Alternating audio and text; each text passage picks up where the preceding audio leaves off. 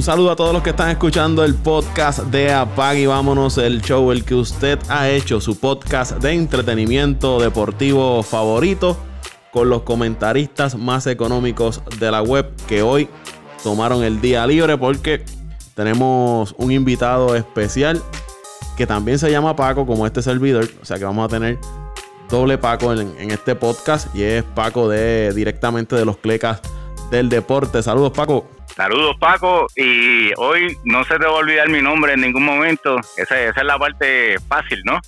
Eh, pero sabes que como comparto tu nombre hay mucho conocimiento de todos los deportes y más que nada humildad, ¿verdad? Porque todos los Pacos somos humildes. Este, Y lo que queremos es transmitir eh, lo que vamos aprendiendo, ¿verdad? A todos nuestros oyentes. Y yo he escuchado tus podcasts y la verdad que este, soy fanático, así que este, gracias por la invitación. Oye, gracias, gracias a ti por aceptar. Y los que nos estén escuchando quizás van a decir, adiós, Paco le está preguntando a Paco a mismo. No, no, es que hay un Paco de este lado y hay otro Paco allá desde el otro lado. Así que doble, doble tanda de Paco en este podcast de Apague y Vámonos el Show. Y Paco, gracias por nuevamente por aceptar háblanos un poquito de el concepto de, de Clecas del Deportes. Es un podcast, yo lo he, escuchado, pero háblanos un poquito más sobre el podcast de Clecas del Deporte y este proyecto en general, ¿qué, es lo que trabajas? Bueno, mira, nosotros comenzamos en el 2016, nosotros estamos buscando información, eh, cosas que, que dijéramos, mira, yo quiero averiguar de este jugador, bien poca información de, de deportistas puertorriqueños y dijimos, aquí hay un vacío, aquí hay como que hace falta quien entreviste a, los jugadores que no son los más famosos, ¿verdad? Porque uno puede encontrar 20 entrevistas de Dedicaciano, pero cuántas entrevistas uno uno puede encontrar de un Alex Abreu, eh, cuánta información uno puede encontrar de la boca de ellos. Empezamos creando previas desde el punto de vista de que nosotros eh, admitimos, ¿verdad? Que ese es el primer paso, admitir que somos unos clegas y nuestros invitados son los expertos, ¿verdad? Entonces ese, ese es el concepto de nosotros. Nosotros somos los clecas y nuestros invitados son los que vienen a, compartir con nosotros todo su conocimiento. Y hemos, eh, con el tiempo, nuestro canal de YouTube lo organizamos de cierta manera de poder cubrir temas, poder cubrir eh, por áreas, ¿no? Y tenemos en el canal de YouTube de nosotros, de los clecas del deporte, tenemos series como como La Plata Olvidada, que habla de, la única vez que en un Mundial FIBA Puerto Rico ha ganado una medalla de plata, que fue en el, en el Sub-22 en Australia. Y eh, de esa medalla de plata poca gente conoce, así que hicimos toda una serie con entrevistas a yo recuerdo Carlos Morales. Esa, medalla porque ahí, si no me equivoco, estuvo Fernando Ortiz, el cuameño. Fernando Ortiz, fíjate, es interesante este mundo de, de, de los medios, ¿no? Nosotros entrevistamos a Carlos Morales, Dani Santiago, Carlos Calcaño, eh, Rolando Rutuniel, Edgar. Pueden pasar por el canal de YouTube y escuchan la entrevista de todos ellos. La, entrevista con más eh, views es la de Fernando Ortiz, curiosamente. Así que, este, bien interesante, bien interesante todo esto. Tenemos eh, una y tenemos unas previas de, de los diferentes eventos que lo hacemos desde el punto de vista del fanático, con mucha estadística tratamos de ser lo más objetivos que podamos. Eh, tenemos entrevistas a, multitud de, de, figuras, Flor Meléndez, eh, Jaime Barea, el papá de, de JJ, eh, pueden pasar por allí, hablamos con dirigentes de equipos nacionales como el de voleibol, Gaspar, cuando, cuando él era el dirigente, hablamos con José Antonetti, hablamos con figuras de otros países también, así que eh, tenemos tenemos todo eso allí para el fanático que le gusta escuchar del deporte, aprender del deporte, ¿verdad? No no no escuchar solamente a los expertos, pues para eso es nuestro canal. Y cuando hablemos de las dance, vamos a hablar un poquito de, una pequeña serie que nosotros hicimos tratando de, de llevar al, al fanático casual ese, ese tipo de experiencia, de conocer lo, lo, las partes de adentro de un equipo. Así que eso, eso más o menos es el resumen de lo que tenemos allí, Paco, y, te agradezco la oportunidad de, hablar de esto. Ya que lo mencionaste, pues vamos a entrar entonces a, hablar con, con The Last Dance. Este documental que recogió eh, los campeonatos de los Bulls de Chicago, pero se centró principalmente en la figura de, de Michael Jordan. Obviamente era el productor de, de este documental y hasta que si él no daba ese permiso para que lanzaran el documental, nunca íbamos a poder ver lo, que tuvimos que ver en estos 10 episodios. A mí Me pareció muy bueno el documental. Siempre va a haber cositas que uno quisiera ver, cositas que quizás no cuadraban con otras versiones que de otros jugadores o de otras figuras que se han expresado. Pero en overall me pareció un, buen documental. Nos mantuvo entretenidos durante este tiempo que no, que no hay deporte. Todos los domingos había compromiso de uno sentarse a ver de las Dance. Y el domingo, el lunes después veías la, la repetición, pero en overall me pareció un, buen documental, muy entretenido. nos trajo esos flashbacks de la carrera de Michael Jordan, la era de los Bulls. ¿Qué te pareció a ti, Paco? Bueno, eh, objetivamente el, documental cumplió con todos sus objetivos. Hay, que recordar que este documental no iba a transmitirse ahora. Ellos lo adelantaron, entiendo yo, que dos meses. Sí, era en junio. Eh, para, era, era en junio, era para aprovechar el tiempo de, de, la pandemia. Y eso no es fácil. Para todo el que ha trabajado un proyecto eh, de un documental, este tipo de cosas, adelantar un proyecto dos meses no es sencillo aún así se dice que es el documental eh, con más rating en la historia. Así que objetivamente uno dice, mira, él, cumplió con su objetivo, entretener y ser exitoso, ¿no? Comercialmente exitoso. Él, presenta la historia, nunca, nunca trató de disfrazar que en realidad el documental no era de los Bulls. el documental era mayormente de Michael Jordan, ¿verdad?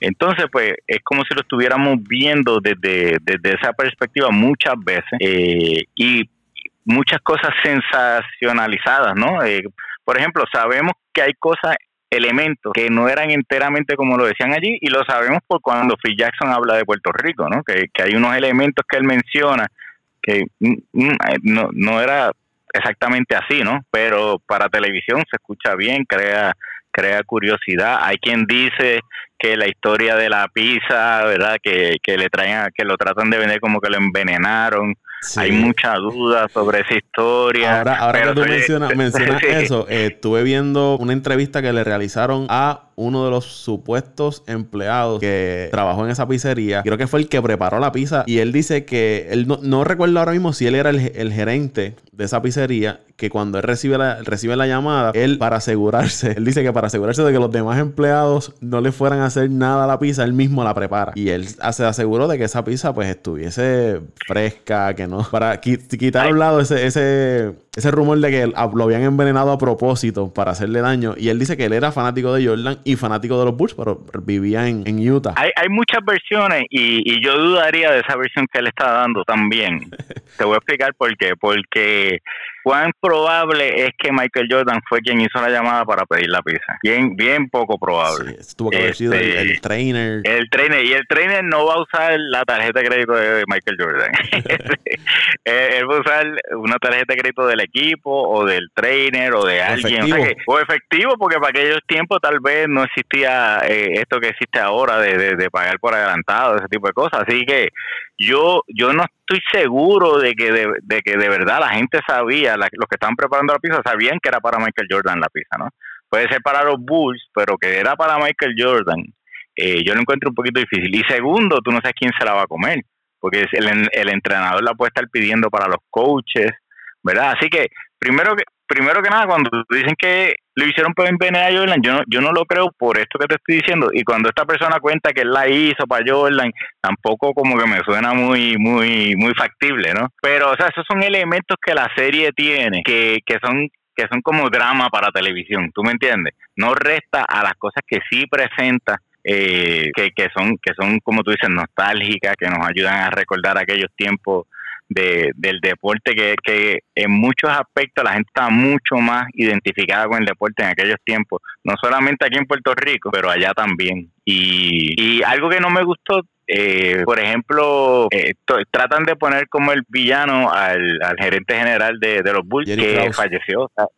Jerry Krause que no se puede defender, ¿tú me entiendes? O sea, la, la versión de Jerry Krause y, y esta situación de que, de que mira, eh, Jerry Krause no quería que volvieran, esto muchísimos equipos lo hacen eh, para evitar mediocridad, mediocridad prolongada. O sea, cuando, cuando por ejemplo, un, ejemplo reciente, los, San Antonio Spurs, ahora mismo, que se fue Tim Duncan, ellos decidieron, vamos a ser competitivos. Ellos pueden luchar por una octava posición.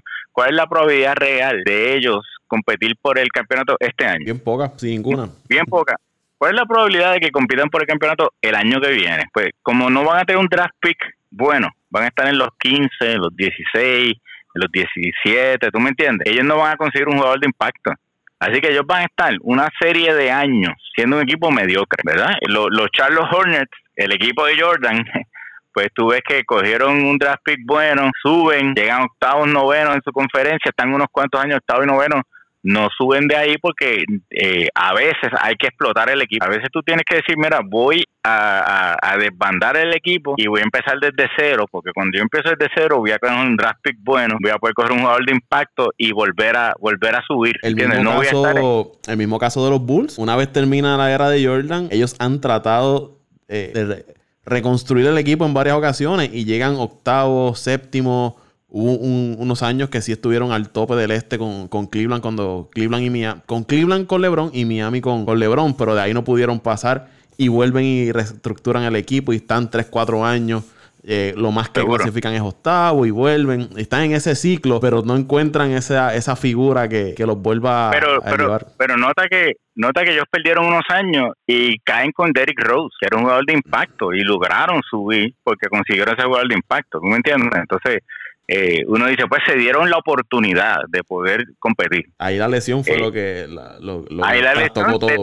Les, dañó el plan, obviamente, ¿verdad? Pero entonces, los mismos Spurs los mismos Spurs, cuando David Robinson se lesiona, dijeron, mira, no, olvídate, vamos a dar esta temporada por perdida, no vamos a tratar, no vamos a tratar, vamos a darla por perdida, porque el año que viene el primer pique es Tim Duncan, y, y lo consiguen, y eso les cambió los próximos 20 años, y eso es lo, lo que los equipos a veces tratan de hacer, de decir, mira, eh, porque San Antonio puede coger y decir, mira, voy a cambiar a la Marcus Aldrich por, por dos sacos de papitas y voy a cambiar a DeMar DeRozan y voy a competir con lo que tenga y voy a coger el primer pick el año que viene, ¿verdad? Eh, un equipo que ha tratado de hacer esto y nunca le ha salido son los New York Knicks. este, pero no, no menciones ese nombre aquí, que aquí tenemos a Luisito, ah, que, es fanático de los Knicks y brinca cada vez que, mencionan esa. Pero mira, el, año pasado los Knicks perdieron tanto y tanto tratando de coger a Zion Williamson y les toca pedir quinto. O sea, realmente fue como, como echarle sal a la herida, pero. Intentaron firmar a Durant y tampoco. Trataron, trataron de mil maneras de empezar desde cero y no pudieron, pero, pero eh, la lógica es esa. Entonces, esa lógica era la que Jerry Krause pensó porque él dijo, mira, ya yo traté de ganar sin Jordan y no pude pasar de semifinales. Y tal vez él dijo, mira, yo voy a yo voy a tener que pagarle un contrato max a Pippen. Le voy a tener que pagar un contrato max a Rodman. Y yo puedo ganar el campeonato invirtiendo tanto dinero, probablemente no. Así que tal vez él dijo, mira, este, no, voy a, voy a apretar el botón de reset. No, no estoy diciendo que, que, está correcta su decisión, no estoy diciendo que está bien o está mal, pero la lógica está ahí y sin embargo en el documental lo, lo, lo, enseñan como un villano, como, como si fuera una serie, eh, tú me entiendes, una serie de estas de suspenso, que están los héroes y están los villanos, pues eh, en el deporte no siempre es así, o sea, cada quien está buscando una agenda diferente, pero no quiere decir que son villanos. En este caso Jerry Krause, eh, pues yo yo entiendo que, que la manera en que lo que lo muestran es tratando de crear el villano eh, y hay otros jugadores que Jordan activamente trata de, hacer lucir mal como Horace Grant que prediciblemente eh, salió eh, molesto con el documental, ¿no? pero estos días ha estado expresándose sobre el documental y lo más que lo he escuchado que a él le choca es que Jordan le haya tratado de tirar los 20 en cuanto a la situación del libro que escribe Sam Smith eh, de Jordan Rules. Jordan dice que el que tiró todo al medio para ese libro fue Horace Grant. Y hay quienes dicen que no fue Horace Grant, que había alguien más de la gerencia envuelto en, esa filtración de información. Horace Grant dice que fue Jordan. yo, había, leído que era eh, Phil Jackson. Sí, sí, pero Horace Grant dijo, no, no, el, el que es un snitch, ¿verdad? que es chota en inglés, es Jordan. O sea que eh, eso nunca lo vamos a saber, pero, pero sí te diré que Jordan eh, tiene un nivel de respeto y de miedo que, que en el mismo documental tú lo veías. Eh, cuando, cuando tú ves los deportes, se ve más en el fútbol americano, pero tú lo ves en cualquier equipo. Eh, que, que yo creo que Jordan fue el que empezó a cambiar eso. Si tú tienes tu nutricionista, tu nutricionista no puede estar en las facilidades del equipo, porque el equipo tiene su nutricionista, su entrenador, su, su equipo de seguridad no, cada jugador no puede traer su equipo de seguridad, ¿entiendes? Tiene que ser el, equipo de seguridad, es una familia, es un equipo, así que eh, este es el entrenador, este es el nutricionista.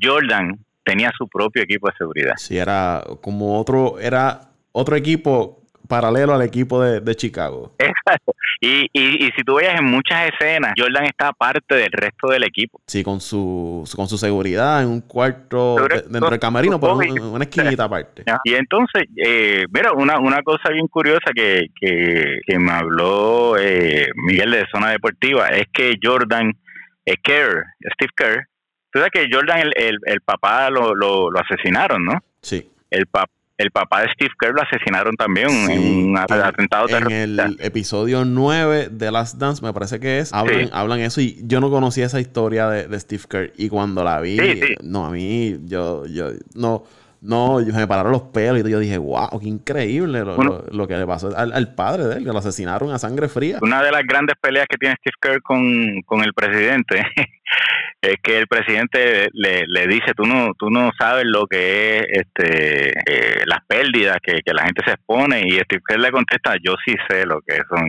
eh, lo que es el terrorismo, porque mi papá perdió la vida así, o sea que...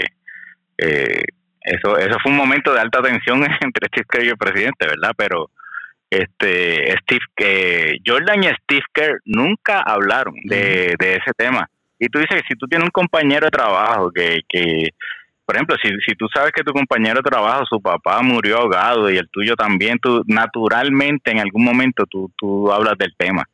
El hecho de que ellos nunca hablaron de ese tema te dice que Jordan Ah, nunca hablaba con, con sus compañeros de equipo, él estaba con su grupo y el, equipo estaba aparte. Es, la impresión que yo me llevo del documental, ¿no? Y ahora mencionas eso, y perdóname que te interrumpa, Dennis Rodman, no sé si has tenido la oportunidad de ver entrevistas de Rodman, en varias ocasiones he visto entrevistas distintas y él ha dicho que él nunca, nunca habló ni con Pippen ni con Jordan. Solamente hablaban cuando estaban en el juego, pero una vez culminaban los partidos, ellos no se hablaban para nada. incluso si estaban en un restaurante, él estaba, aunque fueran la, la misma mesa, pero en, él estaba en un extremo con su seguridad, en el otro extremo estaba Jordan con su seguridad, al lado estaba Pippen con su seguridad y hablaban entre ellos, entre el jugador y la seguridad, pero nunca entre ellos eh, hablaban. Y, un detalle, ¿verdad? Para, para entender a, la psicosis de Jordan, eh, Jordan nunca fue a ver a sus hijos jugar baloncesto. Y uno dice, eh, y es bien difícil para nosotros entender esto, ¿verdad?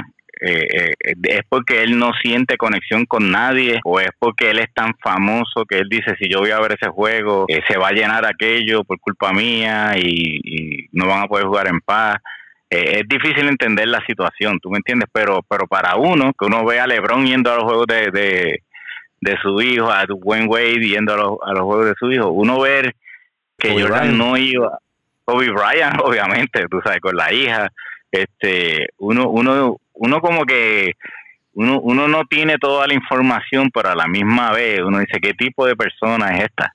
¿Entiendes? Entonces el documental está hecho de una manera que te, que te hace ver a a Jordan como un antihero, lo que llaman un antihero en, en, la, en, la, en la ficción, ¿no? Que es este, e, él es el héroe, pero tiene esta falla. Entonces tratan de poner a Jordan como un antihero, ¿verdad? Es, como un Wolverine que es el héroe, pero tiene todas estas cualidades negativas. A mí me parece que, eh, que, en eso también él se refiere, se refirió cuando iban a lanzar el documental, que él dice, de aquí en adelante la, muchas personas van a cambiar su perspectiva hacia mi persona y no me van a ver de la misma forma que me veían antes.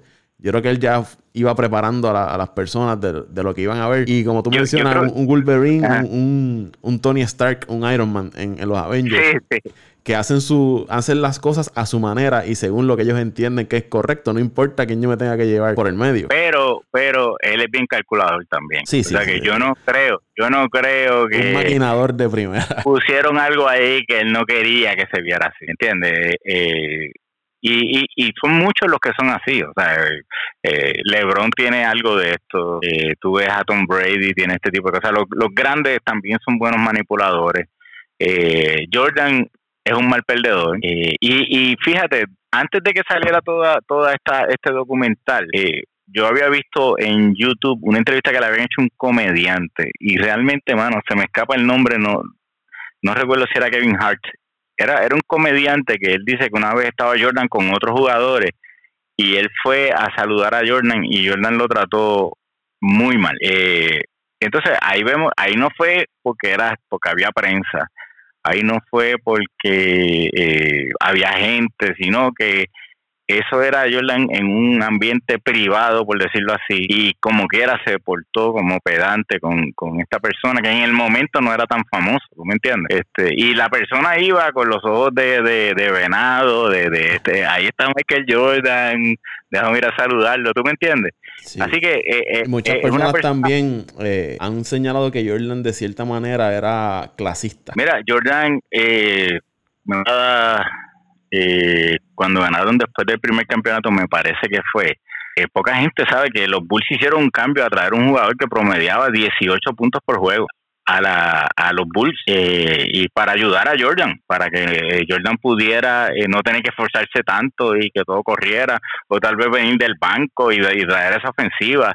y este jugador, un año después, estaba fuera de la NBA y, lo pueden y lo pueden buscar en, en pueden buscar la información de, de, este jugador eh, eh, que ¿Recuerdas el nombre? me parece que era Jordan McRae. Eh, y lo, lo, lo, lo, puedo lo puedo buscar, pero el punto es que, que lo que comentan es que Jordan en las prácticas lo trataba como, como un loser. Eh, y, tú sabes que psicológicamente en las prácticas Jordan lo destruyó. De un jugador que promediaba eh, más de 10 puntos por juego eh, a, estar fuera de la NBA en un año. Entonces ese ese efecto que, que tiene que tiene Jordan en otros jugadores pues yo yo creo que se trató de cubrir un poquito por el en el documental pero no al nivel de decir mira era, era destructivo lo presentan de una manera como que, eh, perdóname, era, eh, te dije Jordan McRae, no, es Rodney McRae. Ok, Rodney, Rodney. McRae. Este, y, y la, la, manera que lo presentaban es como que Jordan es un ganador, Jordan es bien competitivo y él quiere tu excelencia. Eh, parecía, tú sabes cuando tú vas a las entrevistas que te dicen, mencioname un defecto tuyo, y tú dices, mira, lo que pasa es que yo soy demasiado perfeccionista, yo exijo demasiado de mí. Eh, tú no estás hablando de un defecto, tú estás alardeando eh, de manera sutil, ¿tú me entiendes? Y, y eso era y eso era lo que lo que lo que sucede y, y en YouTube hay, hay un hay un video ¿verdad? se llama How Michael Jordan ended a, man's career with three words como destruyó a Rodney McRae eh, durante esa durante esa temporada y, y no eh, esto es como un dato más Jordan es una persona bien compleja es bien difícil entender cómo él tiene que vivir hay bien poca gente en el mundo más reconocible que Michael Jordan. O sea, que tú sabes que tú no puedes ir a ningún lado sin que todo el mundo te reconozca. Eh, todo ese tipo de cosas, eso, eso te crea cierta presión. Pero por otro lado, como él la manejaba, pues también no, no te hace quererlo tampoco, ¿tú me entiendes? Eh, eh, pero si nos dejamos llevar por en, la, en, en, en el terreno de juego, Jordan tiene una ventaja grande sobre, sobre LeBron James, sobre los Kobe Bryant, era que Jordan te capturaba la imaginación. ¿Me entiendes? Él hacía cosas en la cancha. Yo me acuerdo Fufi Santori narrando cuando Jordan vino aquí de, aficionado. Y, y, Fufi decía, Jordan está, eh, a este hombre no le han hablado lo que es la gravedad. Como, este, entonces Jordan hacía cosas que te dejaba con la boca abierta. Eh, por ejemplo, tú ves un LeBron que hace cosas técnicas, que, que físicamente es un espécimen único en la NBA, es como, es como un linebacker jugando baloncesto. Y LeBron penetra contra tres, los desplaza, tira una guira con la izquierda. Tú lo puedes admirar, pero no te dejas sorprendido, no te, tú no dices, wow, me voló la imaginación, ¿tú me entiendes? Este y, y como hacía Jordan. Y yo creo que eso es lo que Jordan en, mucha gente que lo vio jugar los impactó. Y, y, esos fanáticos de, Jordan no hay manera de tú decirle eh, LeBron es mejor que Jordan porque nunca han sentido lo que sentían cuando cuando veían a Jordan jugar verdad y, y, este documental pues trae mucho mucho de ese sentimiento de, de, como que Jordan el este romanticismo y la, nostalgia nostalgia, pero a la misma vez Jordan es, eh, tiene este instinto asesino, y Jordan es, tú sabes, es despiadado, pero es un perfeccionista y, y realmente eh, yo creo que el, documental cumple con su objetivo eh, y, y, y, nos entretuvo y nos llevó y nos, nos, nos ayudó a pasar este tiempo, así que definitivamente eh, para mí eh, muy muy bueno, muy bueno. Yo hubiera preferido de verdad que si hubiera sido de los Bulls que cada jugador tuviera un capítulo o cada, tú sabes, como que el grupo de jugadores, por ponerlo así, eh, Phil Jackson tuviera un capítulo, Pippen tuviera un capítulo, ¿entiendes? Que no fuera todo el tiempo sobre Jordan. Eh, lo tocaron, pero bien, bien brevemente y cómo y su, ah, cómo, cómo, eh, cómo lo digo, su unión con Jordan. En, en el sentido de, no unión de ser hermano, sino cómo se relacionaba con Jordan y traían ese, ese jugador, pero fue, bien breve. Yo creo que no le daban más de 10 minutos a, un jugador por, por, episodio. Pero mira, mira, hay gente que dice, mira, pero a Scottie Pippen lo asesinaron porque cuando Jordan dejó de jugar esos dos años, eh, había mucha alegación de que él tuvo que dejar de jugar por estar eh, apostando. Sí, por una alegada suspensión que, le había dado la NBA. Que, que la mafia lo, lo, había amenazado. Había un montón de, de, teorías. No hablaron de nada de eso. Porque uno puede decir, porque como era de los campeonatos, pues no vamos a tocar esos dos años, no van a salir en el documental, ¿cierto? Así que no hablaron mucho de esos dos años. Pero sí hablaron de que Scottie Pippen durante esos dos años se sentó en una jugada que era para Tony Kukoc ¿Entiendes? O sea que ellos se le... Eso hace par de añitos yo lo había visto en un, un video en YouTube que ahora el nombre en, de inglés no lo recuerdo, pero era algo como el momento en que Scottie Pippen le falló a Chicago o el momento en que Pippen dejó de ser la estrella que esperaban y, y recordaban ese momento de cuando él dice no voy a salir a la cancha porque el tiro era para Tony Kukoc y no era para él. Seguro, y realmente y realmente estuvo muy mal de Scottie Pippen. No, no, no hay manera de defender a Scottie Pippen, pero es curioso que ese es el evento durante esos dos años que mencionan, ¿no? O sea, que tú dices, oye, ¿por qué lo traen a colación si no tiene que ver con los campeonatos de los Bulls? No, no se habla de nada más. ¿Tú me entiendes? Como que como que uno dice, es, otra manera de hacer ver a Scottie Pippen Jordan tuvo algo que ver ahí con, con mira, pero mencionate esto. ¿Tú me entiendes? Como uno no sabe porque uno uno dice, no, yo no creo, pero a la misma vez uno dice, no, no me extrañaría porque cuando uno ve lo de Saya Thomas, que tú dices, oye, 30 años después todavía ese odio está ahí. Este, y es un, odio, que, es un odio que, se ve que es real, que no es de la cancha, no es un de no, no lo puedo ver. No lo quiero mirar. Y, tú ves que Jordan activamente eh, busca eh, perjudicar a los que a los que se le ponen en el medio, ¿no? Hace unos hace unos 10 años atrás, Corey Pippen salió y dijo, LeBron James es mejor que Jordan. Eh, me imagino yo, más que nada, porque estaba molesto con algo que Jordan le habrá hecho. Y este, yo recuerdo que él lo había dicho, y no sé si fue esa ocasión a la que te refieres, pero fue cuando LeBron eliminó a Chicago en una de las series de playoffs el Chicago cuando estaba con Derrick Rose, y creo que LeBron estaba con, Miami. Fue como para ese tiempo, ya había escuchado a Pippen también decir lo mismo. Y yo no dudo que Jordan también haya, haya visto eso y le haya molestado, pero me de ahí en adelante yo siempre he visto a Pippen defendiendo a Jordan y hablando públicamente bien de Jordan y no... Eso es lo que te iba a decir, que yo creo que Pippen estaba molesto en ese momento por algo, porque después de eso y al día de hoy él dice, no, Jordan es mejor que LeBron, ¿me entiendes? O sea, que, que fue en ese momento en particular algo que nunca nos enteramos pasó, que Pippen estaba molesto con Jordan y, y, y, se las desquitan así como como vemos a Paul Pierce tirándole a, LeBron hoy en día. Sí, que también tienen una rivalidad cuando LeBron y, estaba en el este y, y Paul Pierce estaba con Boston. Y también Jordan no necesitaba mucho para molestarse con la gente. En el, a través del documental lo vimos que de cualquier cosa sacaba a las personas de su círculo y no, no le hablaba ni nada. Y era, era su, su enemigo. Vimos el caso de George Carr, que no lo quiso saludar, que no lo saludó, le negó un saludo antes de las finales con Seattle. Eh, vimos el, el ah. Armstrong cuando eh, Armstrong...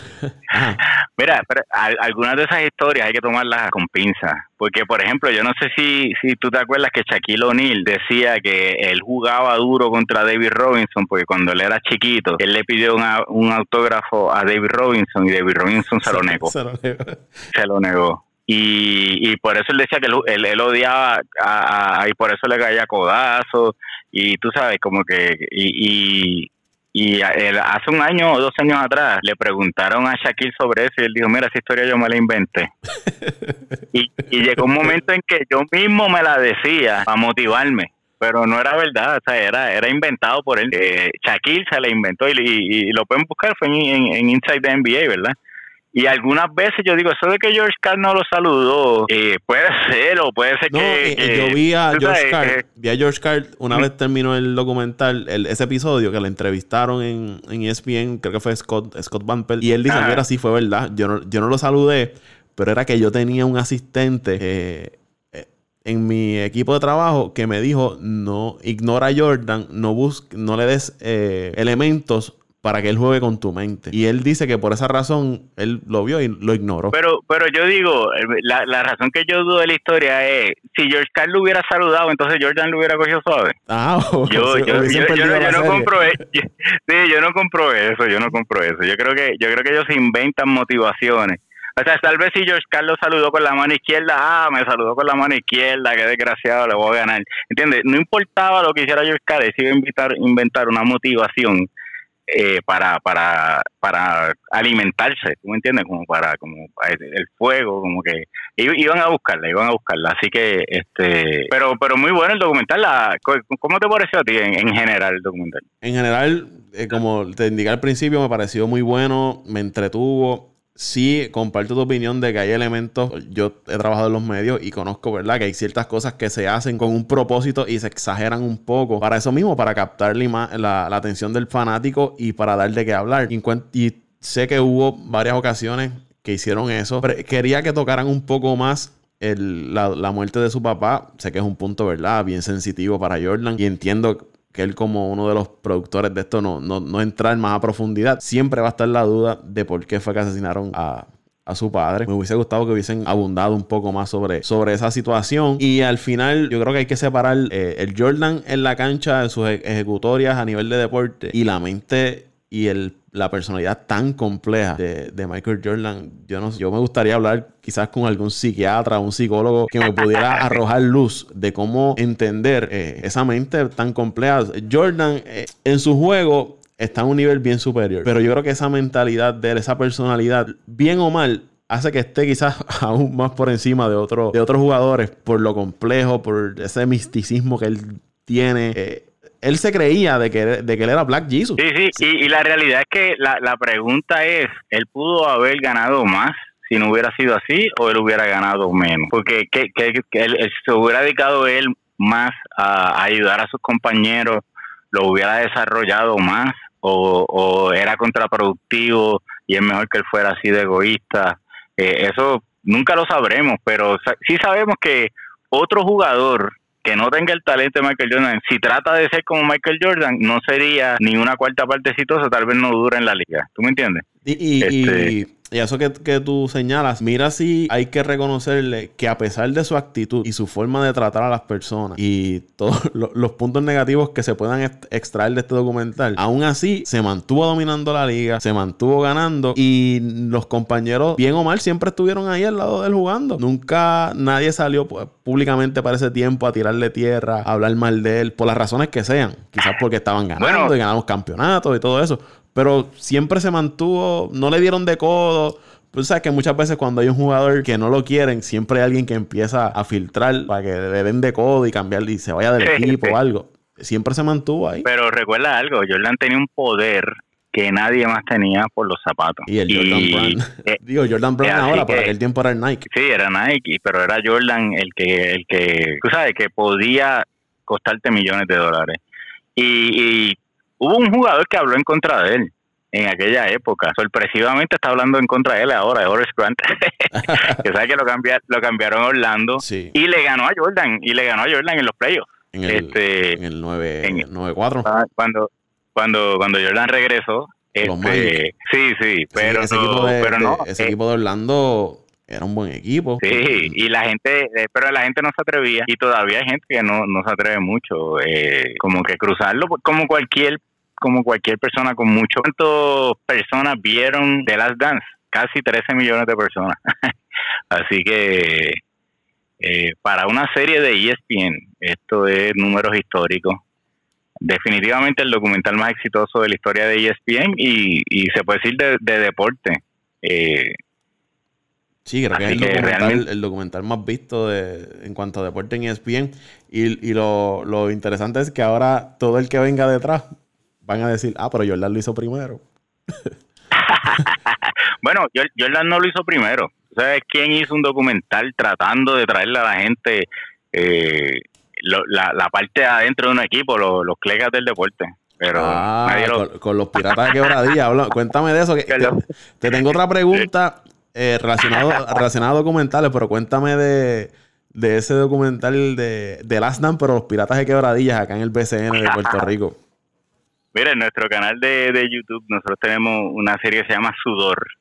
Y lo que tratamos de hacer era traer al fanático a las cosas que normalmente no verían. En este caso nos concentramos en la pretemporada de la temporada del BCN.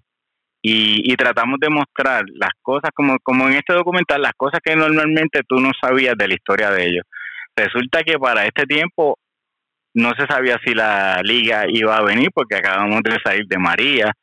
Eh, había mucha, muchos detalles, el equipo tenía unos cambios y cómo entrenan, porque yo creo que se conoce bien poco cómo se entrenan, lo que, lo que para aquel tiempo era Carlos González, el coach de quebradilla, las cosas que hacía Carlos.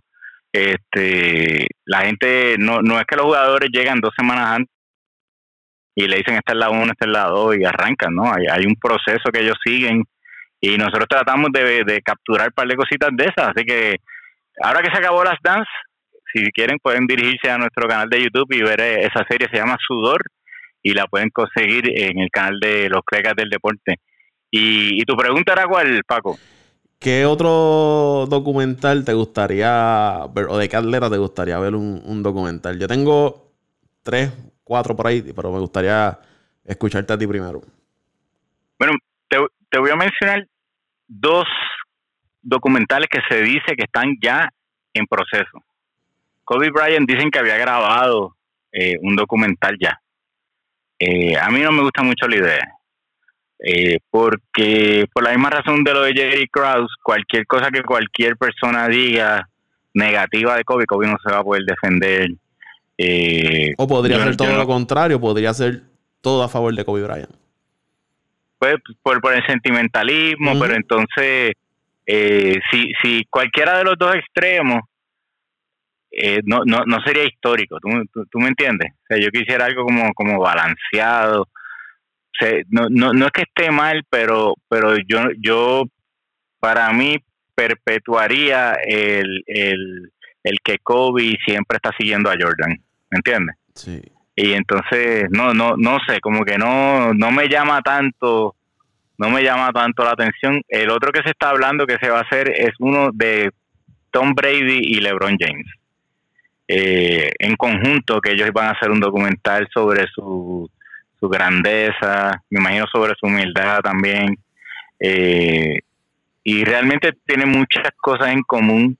Eh, hay, hay gente que, que, critica mucho a Lebron. Yo creo que Lebron eh, tiene, tiene sus cualidades dentro de la cancha y fuera de la cancha. Lo que él hizo en las escuelas allá en, en, en Ohio, hay que aplaudírselo. O sea, él, lo, lo, lo que Kobe hizo con Mamba Game fue inspirado en lo que en lo que hizo LeBron allá y, y, fue y, y, otros atletas también han empezado a hacer ese tipo de, de, iniciativas que hay que aplaudírselas pero eh, un documental en esta etapa de LeBron James yo como que no no lo veo mientras está activo no no lo veo no lo veo como algo interesante a mí me gustaría ver eh, un documental de jugadores que yo no conozco tanto, pero me parecen increíbles.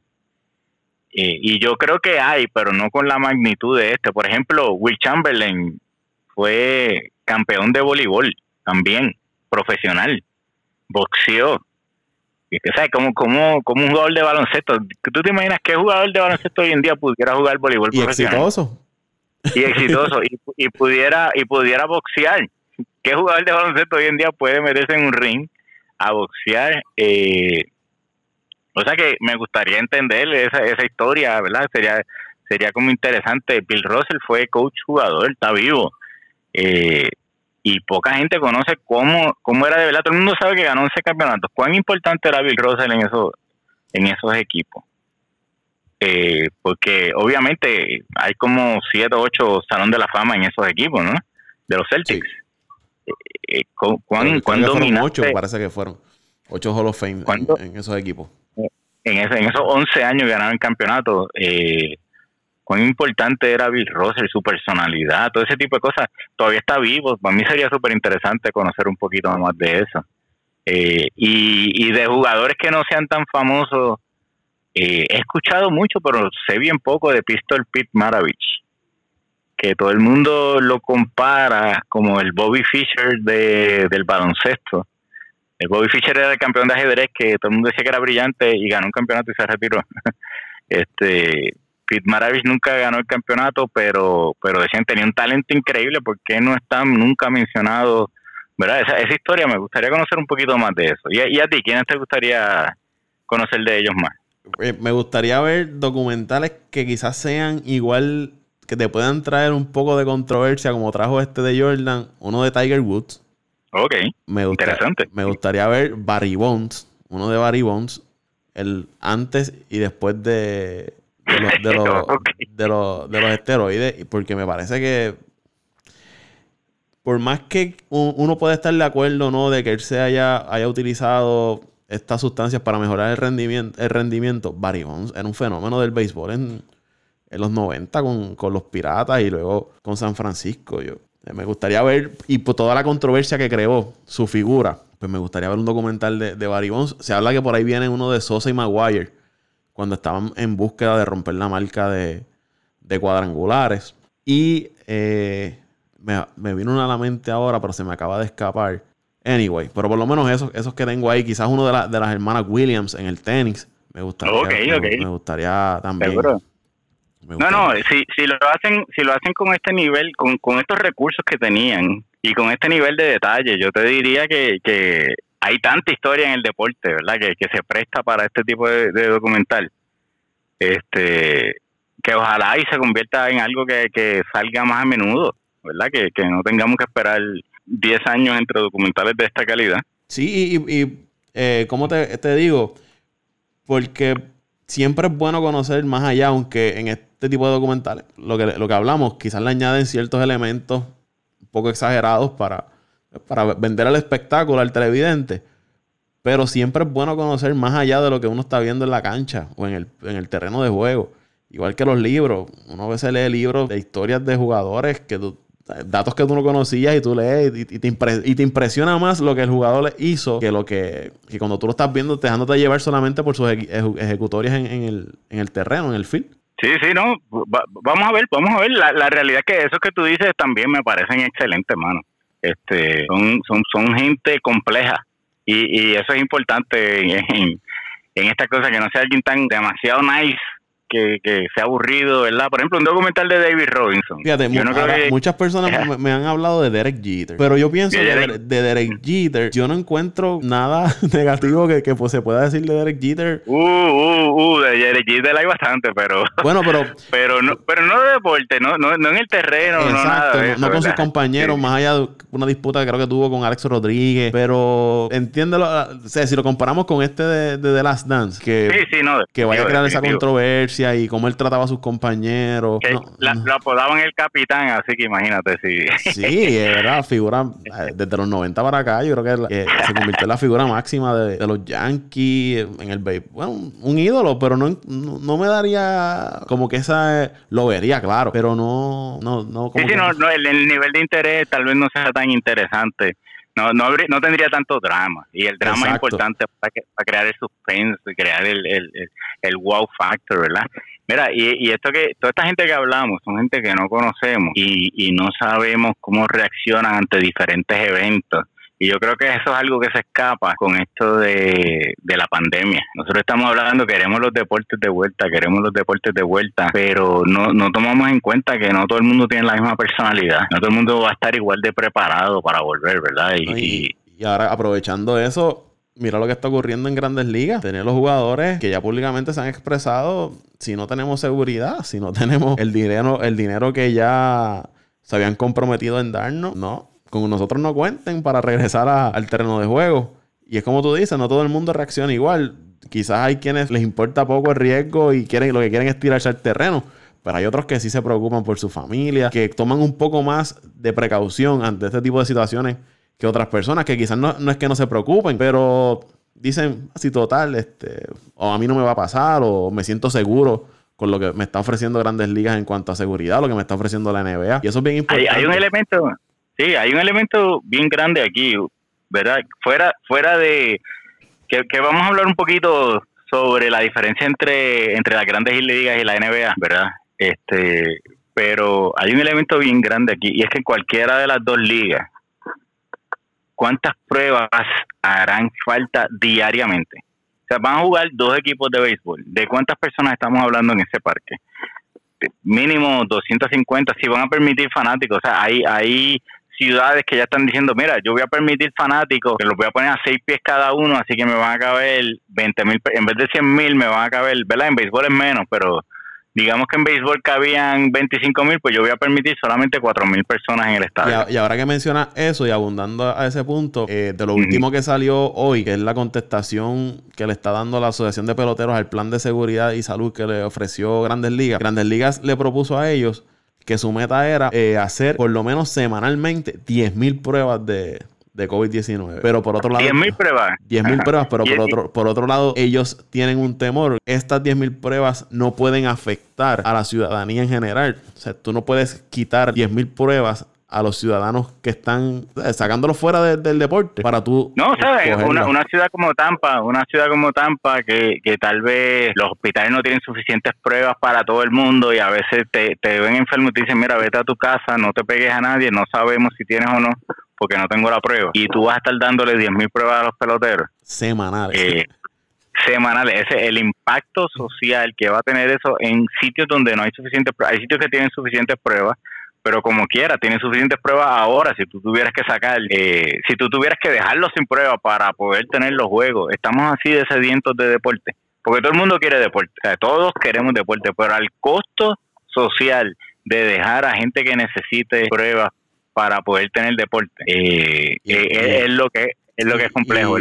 y en relaciones públicas te puede crear una mala imagen ante la sociedad. No, o sea, que, que, que una familia, nada más hace falta que presenten esta familia, que, que el papá fue a hacerse la prueba y no había, y lo mandaron para la casa, en la casa se murió y esa noche hubo un juego de, de, los Texas Rangers eh, y, enseñan a todo el mundo siendo probado allí antes de entrar al estadio. Pues eso, aunque, o sea, aunque los hayan comprado en Suecia las pruebas, le van a decir, oye, no podía sacar 200 esas pruebas y dársela al hospital de, gente más necesitada, ¿tú me entiendes? Pero es súper complejo porque ellos, eh, eh, la gente tiene una sed de deporte bien grande. Entonces, los peloteros, eh, tiene, los peloteros casi todos han hablado en contra. Y yo creo que es por, por lo, la cantidad de gente que está en un equipo de béisbol, pues obviamente es mucho más difícil de controlar que que en un que en un, en un equipo de baloncesto que normalmente son 12 jugadores, ¿verdad? Sí, en, eh, estamos hablando normal, normal, un roster te incluye 25, ahora creo que va a subir a 26, 25 peloteros, más el staff técnico, más todo el staff adicional que tú tienes ahí, más los árbitros, el crew de árbitros. Eh, estamos hablando que entre los dos equipos ya son 50 eh, jugadores nada más. Y si implantan lo que quieren usar, que es tener un practice squad como tiene la NFL, si un jugador te se lesiona, pues lo puedes subir, pero en este caso sería si tienes un jugador que le dé COVID-19, poder sustituirlo y ese practice squad son 20 jugadores adicionales. O sea que estaríamos hablando de 50 jugadores eh, por equipo. Digo, no estarán todos, ¿verdad? En el parque el día de juego, pero tienes que hacerle pruebas a esa, gente también. A esa gente todos los días. Todos los días. Mira, eh, o sea, hay otras ligas que lo han tratado, es súper difícil. Ahora está hablando, la NBA está hablando de que sus finalistas son Las Vegas Y Orlando. Y Orlando, en el eh, Disney Sport Complex, creo que es que se llama. En el Disney Sport Complex. Disney va a abrir en julio. O sea que me imagino que van a tener que cerrar un área de Disney para poder hacer esto de, julio, pero pero la, el potencial de, contagio sigue estando ahí. Eh, la NBA tuvo los positivos primero, porque uno dice, mira, tal vez ya desarrollaron algo de inmunidad porque tienen una cantidad de jugadores que dieron positivo, tal vez han estado expuestos pero nadie sabe la ciencia de esto todavía. nadie, nadie está completamente seguro quién está genéticamente más predispuesto a que esto lo afecte, a que le dé enfermedad y le afecte los pulmones permanentemente. Son riesgos, son riesgos que, que hay que pesar, ¿verdad? Y, y no solo esto, ¿qué, qué está pasando cada jugador? Que, que cada jugador puede haber perdido un familiar o alguien que conoce esté enfermo, ¿Cómo estarán psicológicamente estos jugadores? Carl, Anthony Town. Que perdió a la mamá. Perdió a la mamá. Así que, ¿cómo va a estar Carl Anthony Town para terminar la, temporada? ¿Cuán, ¿Cuánto se va a respetar al que quede campeón de la NBA? Porque es una temporada que, ok, vamos a reducir la cantidad de juegos, vamos a cambiar el formato de los playoffs yo voy a, darle el mismo valor al campeón de este año que al del año pasado, que se tuvo que fajar todos esos juegos, todas esas rondas de playoff. Eh, hay quien dice, mira, si, si los jugadores estaban cogiendo load management y se, y se sentaban algunos juegos, eh, este descanso ayuda a, esa gente que necesitaba ese descanso. No es lo mismo si hubieran tenido que jugar la temporada de corrido. Eh, así que tendrá un asterisco este campeonato, entonces vale la pena todo lo que, o sea, para los jugadores, todos estos riesgos lo que pasa es que la NBA es diferente en que cada jugador es una marca. En la en la MLB casi no. El mejor jugador de la MLB, sin discusión, ¿quién, quién tú dirías que es? Mike Trout. Mike Trout. Eso, eso realmente, tú le preguntas a cualquiera y dice Mike Trout. Mike Trout no es una marca. Mike, Trout, yo no sé cuán conocido sea en China, en, en Francia. ¿Tú me entiendes? Ahora tú me dices a mí LeBron James, Stephen Curry. Esos son, esos son marcas. Esos son eh, perfiles de compañías entonces, pues ellos tienen un interés eh, de, de, de, mover su, su imperio, ¿no? Tú me entiendes, mucho más que los peloteros. Y esa para mí es la gran diferencia entre la NBA. La NBA, los jugadores están dispuestos, porque los, jugadores son, son marcas. La, la MLB el equipo gana. Yo, yo te digo, mencióname eh, cinco peloteros de, los nacionales y tú que eres un fiebre de los deportes me los mencionas, fanático casual, ya se lo olvidaron. ¿Tú me entiendes? La gente se acuerda de los nacionales. Sí, y, es bien... Y en el caso de la NBA, yo tengo la, la percepción de que luce más organizado en este aspecto que las grandes ligas. Ya por lo menos se habla una fecha de que junio primero, pues se estaría dando a conocer qué va a ocurrir con la liga, cuáles son los planes, pero en MLB tú ves toda esta batalla entre las grandes ligas dueños y la asociación de peloteros. Y desde un principio que comenzó esto del COVID, ya según los reportes iban saliendo, ya se podía ver por dónde venía la cosa en grandes ligas. De este tirijala, de quién jala para su lado y a quién favorezco más. Que en el caso de la NBA, quizás porque ya la NBA está un poco más adelantada y es menos lo que tienen que completar de temporadas que las grandes ligas que tiene que comenzar la temporada. Pero siento que la NBA tiene más organización, tiene mejor comunicación de lo que, de lo que tiene la, Grandes Ligas. O, que los jugadores de las grandes ligas están más disgustados y, filtran más información. Porque es posible que, que, la NBA vino con esta idea descabellada de, mira, vamos a cuartelar todo el mundo en Las Vegas, nadie puede ir a ver a su familia, y los jugadores dijeron, no, no, eso no va, eso no va. Ah, no, pues está bien, vamos a cambiar hasta, pero amigablemente, ¿tú me entiendes? En las grandes ligas dicen, vamos a cuartelar a todo el mundo en Arizona, alguien sale de ahí a llamar a un periódico a decirle, mira, mira lo que está diciendo esta gente, ¿tú me entiendes? Y, ahora, que mencionas eso, y perdona que te interrumpa, había leído un reporte que hablaba de por qué la NBA los dueños y jugadores de la NBA la habían, eh, se habían salido del medio de Adam Silver y la habían dejado que fuera Silver quien manejara toda esta situación del COVID y no se iban a... Eh, no ellos, no ellos. Y, pues. no meterse ellos en, la situación y, menciona una serie de puntos y entre ellos dice que desde que ocurre esto, Silbert siempre se mantuvo en comunicación con los jugadores, siempre le iba adelantando eh, situaciones, mira, si pasa esto, eh, tienen que estar conscientes de que la reducción salarial va a ser esta. Siempre mantuvo... Somos socios. Sí, somos socios, estamos todos en esto. Mira, yo soy el jefe y estoy aquí con ustedes eh, ¿verdad? Major League, eh, por alguna extraña razón, se han pasado hablando de vamos a cortarle los salarios a los jugadores. Mira, aunque lo tengas que hacer, pero no, no lo, no lo filtres, porque entonces eh, le están lastimando el orgullo a los, jugadores. Tal vez ellos lo dijeron, mira, ya está bien, ya me, ya me lo bajaste a la mitad, no me lo sigas bajando, ¿entiendes? Y, y a veces, por ejemplo, el caso de Blake Snell, que es el más, el más famoso, eh, el, el, lo bajaron a la mitad, a 3.5 millones, estaban hablando de bajárselo a, a 2 millones y ahí fue que él explotó. Pero yo digo, a mi mejor jugador, por 1.5 millones de dólares, yo como dueño de equipo, tú sabes que, que yo sé que son una fracción de, de mi nómina, eh, yo, yo no me voy a arriesgar a que él se moleste por eso, ¿entiendes? Y, como que, es su contrato, es su derecho. es, su, es su derecho, pero hay quien dice no, porque lo vamos a compararlo con los policías y los maestros, pero no estamos comparando a los dueños de equipo con los policías y con los maestros también. Mira, la NFL es, para mí la peor liga donde los dueños son los que filtran información. Y, y de repente sale, los Cowboys le ofrecen 30 millones a este jugador y, y no lo aceptó. Pero eso fue el dueño tratando de ponerle presión mira, este, yo te estoy ofreciendo tanto, tú lo aceptas o yo lo voy a tirar y la gente se te va a tirar en contra porque van a decir que es mallado, ¿me entiendes?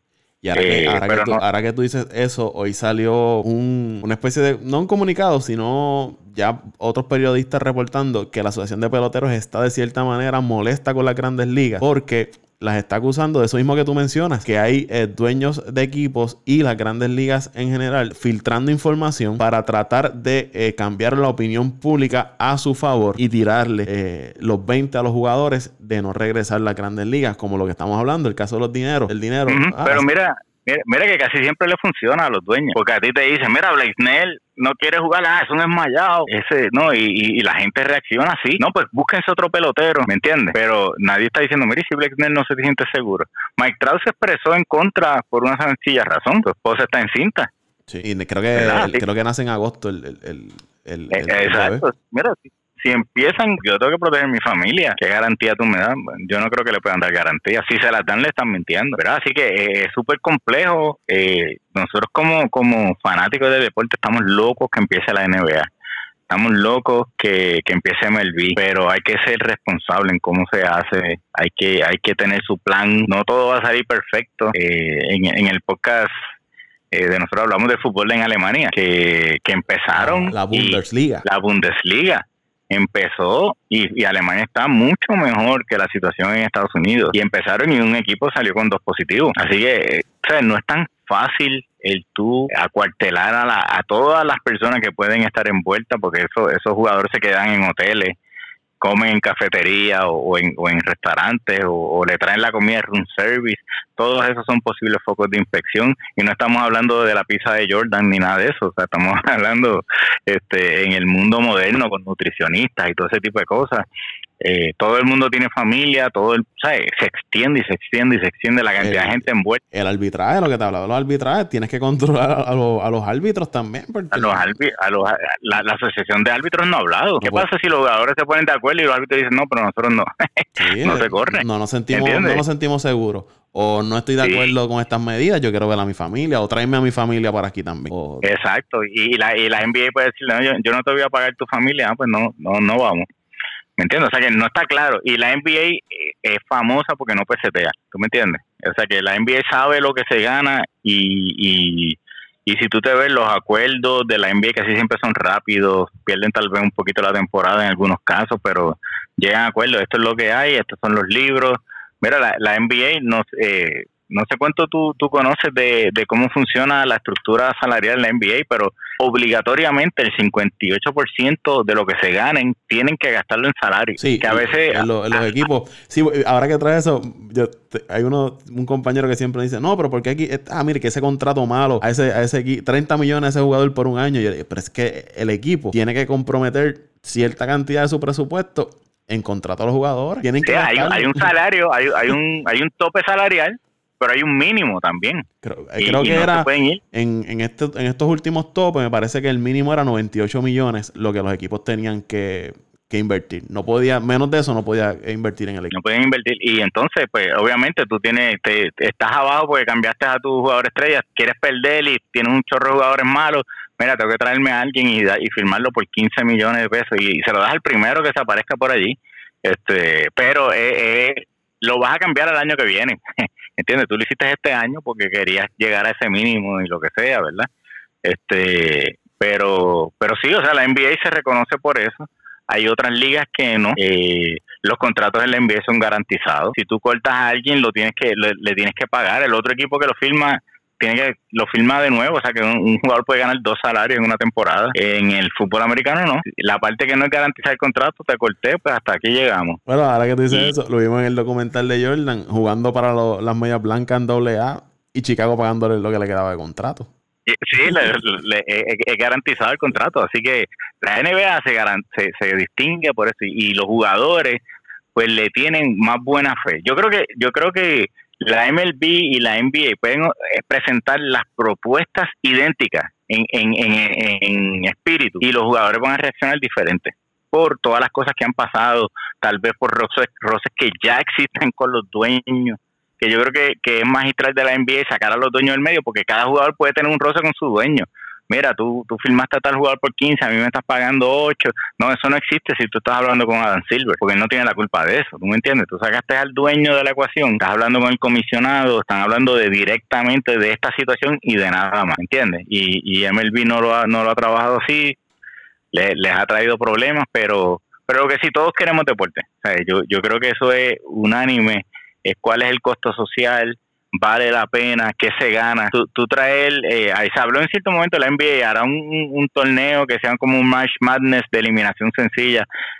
Es súper entretenido. Para mí, si lo hacen es para entretenimiento solamente. Yo, yo no puedo considerar que gane eso un campeón si acortan la temporada, si brincamos ahora a los playoffs y los playoffs son diferentes a lo normal. Yo pensaba que, que, esa iba a ser una opción más viable de la adelantar a los playoffs, pero he estado leyendo y ya como que está empezando a surgir este movimiento entre los jugadores de completar la temporada porque mientras menos juegos de temporada regular, más le van a cortar su salario. menos cobran, menos cobran. menos cobran. Entonces, ahora mismo, creo que desde mayo, mayo 15, ellos empezaban a tener una reducción de 25% de, de cada cheque, excepto el LeBron, Curry, porque ya ellos, sus contratos se le paga un adelantado antes de comenzar la temporada, ya para la próxima temporada, entonces estarían recibiendo esa, ese recorte. Pero si pero, la, si la temporada... Pero la, No, no, pero estoy diciendo que la NBA está siendo generosa con eso, porque la, la, los contratos en la NBA tienen la cláusula de fuerza mayor, que dice que si ocurre un evento como esto, los equipos no están obligados a pagar. O sea, pueden pagar cero y legalmente tienen una cláusula en el contrato que dice, si ocurre un evento de esto, la NBA no está obligada a pagar. Así que obviamente no toda la temporada, sino desde que desde ocurrió la, eh, de que de que paran. No, no, no tienen que reducirlo un 25, lo pudieron haber hecho hasta cero. Y, no también ese otro factor de la buena fe de parte de los jugadores. mira, no, no, vamos a, empujar mucho ni porque pues, te estás bregando bien con nosotros al no al seguir pagando nuestros contratos aunque no estemos jugando. A lo que iba era que si la temporada regular se cancela por completo, sería de 40% la, la reducción. Si se, si, el 40%, ok, sí. Entonces, que hace sentido porque jugaron ya como un 60% de los juegos. Y si se cancela todo lo que resta, las pérdidas serían en un billón de dólares en salario. Sí, sí, pero pero pero no en un billón de dólares para la NBA, porque la venta de camisas no, no debe haber... Eh, no, es en salario. lo, que perderían los jugadores en, salario. Pero yo pienso que la NBA va, va, a regresar. Yo creo que... La NBA puede regresar, debe regresar eh, ¿valdrá, ¿valdrá igual este campeonato o no? Esas son las preguntas que yo tengo. ¿Cómo, tú lo ves? ¿Tú crees que el que quede campeón de este año en un formato cambiado debe contarse como un campeón como cualquier otro año o, realmente es más por el entretenimiento? Eh, yo siento que sería, se, sería injusto si le restáramos valor porque es algo que no tienen culpa. Nadie tiene la culpa de lo que sucedió, ¿verdad? Y, y en si cambian el formato, yo no creo que ellos vayan a cambiar el formato a como se había hablado en esta propuesta que había salido el, año pasado de hacer un tipo de March Madness y eso. Yo creo que ellos van a o ir directo a playoffs y recortar las primeras series, quizás a 5-3 y por ahí continuar. Pero no. Yo, fíjate, yo no, no, le pondría el asterisco al, al, campeonato porque es un evento que nadie, nadie tiene culpa de lo que, de lo que ocurrió. Igual ocurrió, aunque fueron circunstancias distintas, ¿no? cuando hubo huelga, aquel campeonato que ganó San Antonio, que hubo temporada temporada corta. De 50 juegos, ah, 50 juegos aquella vez. Sí, no, fíjate, yo, no, este, yo no, no sería. No le pondrías el asterisco, no, no, no le pondrías el asterisco. ¿Tú, se lo pondrías? a menos que cambien demasiado, a menos que cambien el, el demasiado el formato. Este, yo, yo no, yo no, yo no sé decir, o sea, tendrá el mismo valor que el campeonato de los Toronto Raptors del año pasado. Eh, por ejemplo, vamos al caso de que, de que los Clippers eliminen a los Lakers en cinco juegos, porque la serie es de cinco juegos. Tú sabes que los Rockets pudieron haber eliminado a los Warriors si la serie hubiera sido de cinco juegos, ¿verdad? Pero era de siete. Así que este cambia todo, cambia, todo. La estrategia cambia. Igual que Grandes Ligas, una temporada de 82 juegos, te cambia todo porque hay equipos normalmente en Grandes Ligas que esos primeros dos meses, el caso de Washington, el, año, el año pasado, Washington vino a comenzar a ganar después de junio. Ellos sí, no, hubieran entrado, no hubieran entrado. ellos tenían un récord, me parece que era de 500 por debajo de los 500 finalizando mayo, cuando entra junio y es que ellos calientan. Y hay equipos que son al contrario, hay equipos que comienzan caliente la temporada y ya una vez llegan junio caen. Que en el caso de, la, de Grandes Ligas, una temporada de 82 juegos, quizás podemos ver equipos en postemporada o un campeón que nadie se esperaba por, por esa razón. es, complejo, es complejo, pero pero yo creo que yo creo que van por dos caminos diferentes la MLB y la NBA pueden llegar al mismo sitio eventualmente. Yo creo que va a haber mucha presión política también de que arranquen este puede ser que todo salga bien, ojalá y todo salga bien. Así que este vamos, a ver los próximos meses lo que nos traen. Y ya hay, hay gobernadores de diferentes estados. Tal fecha abro eh, para que puedan realizarse eh, deportes profesionales aquí en Arizona lo dijo, ya Florida lo dijo, creo que Nueva York estaba también, California, que ya, como tú dices, ya también los años de política, también hay que darle al deporte. Eso es así, presión, presión ahí. Bueno, pues este, Paco, ya estamos llegando ya al final. Agradecido mil por estar con nosotros acá en este podcast. No, no, las gracias a ti, de verdad, un, honor para mí y, y de verdad que este que sigan con el con el éxito y la calidad que, han tenido en todos estos podcasts eh, tuyos. Así que un, millón de gracias, Paco. Gracias a ti, igual de, los éxitos. Y vamos a ver, eh, queremos más de, de Last Dan Boricua en el BCN. vamos, estamos estamos en, en, conversaciones. Vamos a ver qué, qué, podemos traer para el 2021. Antes que te vayas, yo sé que esto es un podcast de que hablamos más bien del deporte NBA, Grandes Ligas y NFL ¿Sabes algo de, del baloncesto superior nacional acá en, Puerto Rico? Es una de las ligas que más los fanáticos siguen en Puerto Rico. ¿Has escuchado algo? ¿Cómo se está manejando la situación? ¿Van a volver? ¿No van a volver? Había leído que en agosto creo que era una fecha límite que habían puesto para ver si regresaban a jugar. Originalmente habían hablado en agosto. Eh, ellos, ellos en cierto momento mencionaron, mira, la única manera que podemos empezar es, mover el, el torneo a octubre a febrero, eh, lo cual no se ha hecho en muchísimos años. Eh, eh, normalmente se evita la época de Navidad en los deportes de aquí, estaría confligiendo con la Liga Invernal de Béisbol. Hay, hay muchas, muchas variables que, que, no, que no se sabe y los dueños de equipo tienen mucho interés en jugar eso, eso sí, estamos conscientes. Por la inversión que ya hicieron a principio de temporada, pues no la quieren. Este... Sí, el torneo había arrancado, aunque eran pocos juegos, pero ya había arrancado, ya los auspicios estaban comprometidos, ya los abonos estaban comprometidos. Que es que si se suspende que, que los obligaría a devolver dinero que tal vez ya gastaron, eh, o es complicado, es complicado. Yo, yo entiendo ambas partes aquí. La, asociación de jugadores no se ha expresado mucho en, en el caso del BCN pero todavía se está en el aire. Yo creo hay hay algunas federaciones que han dicho vamos a esperar que dice el gobierno antes de nosotros eh, expresarnos, porque pues en muchos casos dependen de asignaciones de, municipios, eh, pero el, deporte aquí está está en, como dicen, en hold. Si, si, antes de todo esto estaba complicado, ahora se complica un poco más la situación del deporte en Puerto Rico. Ahora sí, Paco, ¿dónde la gente te sigue en, la, las redes sociales? Bueno, nos pueden buscar en, como Clecas del Deporte en Facebook, Twitter eh, y en YouTube. Nos pueden seguir en todas las redes sociales, en todas las plataformas de podcast, eh, en Anchor, en, Apple, en iTunes, ¿verdad? En Spotify.